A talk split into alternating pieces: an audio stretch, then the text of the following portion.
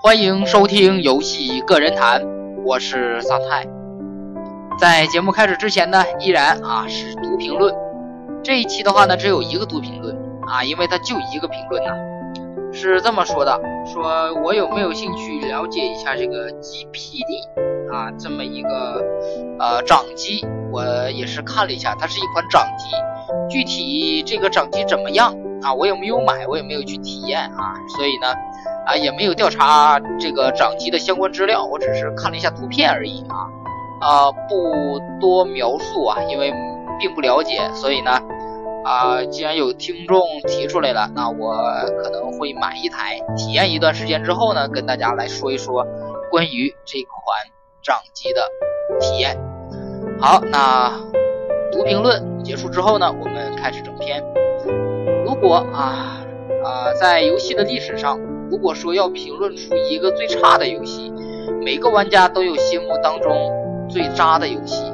但如果让游戏开发商和媒体来选择，以斯皮尔伯格《外星人》电影为蓝本制作的游戏，《E.T. 外星人》绝对是其中的一个。虽然有人说啊，一代电子帝国雅达利因为这一款游戏走向了崩溃的边缘，甚至啊，1983年美国游戏。美国游戏业大萧条事件，毫无疑问，啊，就是因为 E.T. 外星人的出现导致的。这款游戏的程序员啊，一直背负着最差游戏制作人的啊名誉。在啊一段时间啊，接受了一个 B.B.T. 啊国外的一个采访，啊，他描述了这款垃圾游戏的由来以及对于整个事件的感受。具体整个事件是什么呢？我们啊还是要来说一说的。那就是在斯皮尔伯格的电影《E.T. 外星人》获得成功之后啊，获得成功之后呢，他呀啊这个游戏大厂啊美国游戏大厂雅达利看中了这么一块肥肉，于是呢啊就把这部电影转换成游戏。那么刚才我们说到了这个。呃，游戏的程序员，当时呢是一九八二年，雅达利还是游戏啊，还是世界上最成功的科技公司，而且刚刚投入了两千一百万买下了斯皮尔伯格的啊大片《E.T. 外星人》，改编成游戏。那么啊，这个程序员就被接就接管了这一次的游戏制作任务。安排呢，用一个 IP 啊制作一款游戏，这对于这位程序员来说呢，很惊讶。他当时惊讶，因为呢，斯皮尔伯格是这位程序员的偶像，接手了这一个游戏项目，也是他梦寐以求的。难道啊，真的就不想体验一下游戏啊电影转换游戏的乐趣吗？对吧？于是雅达利啊，最为出名的。啊，游戏诞生了。那可以说这款游戏啊，当时也算是比较另类的啊。那首先呢，是各个行业对于游戏的评价都是很差。那雅达利呢，也需要啊这么一个外星人啊，因为在当时啊，一九八二年的时候呢，公司的呃整个营销呢达到了二十亿美元的巅峰期啊，所以呢啊。懂的对吧？人往往啊，对吧？就是某种需求满足之后，他就开始作死了。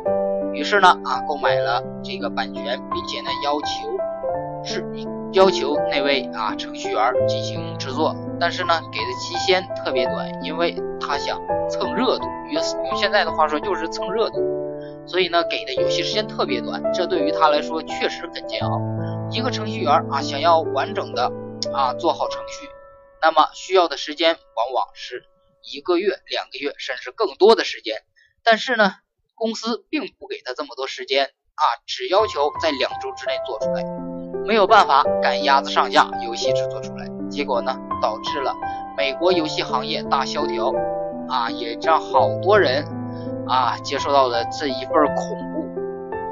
甚至呢，后来啊，这个任天堂的 FC 进军美国的时候，美国人都不称为这是游戏机，而管它叫做家用家用个人电脑。可以说这一次的事件对于雅达利来说是前所未有的冲击，也对美国游戏行业造成了一次重规模的打击。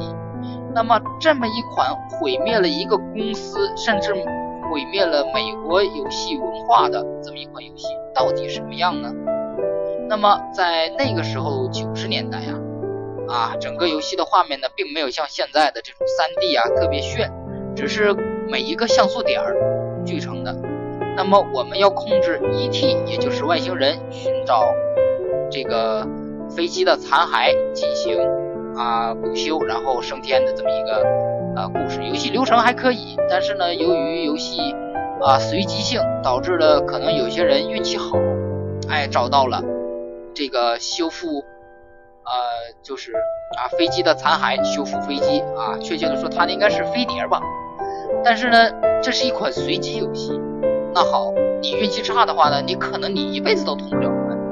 所以呢，这么一款随机性的游戏，在当时那个年代，可以说是非常非常残暴了啊。对于各类玩家来说，简直就是啊很残酷。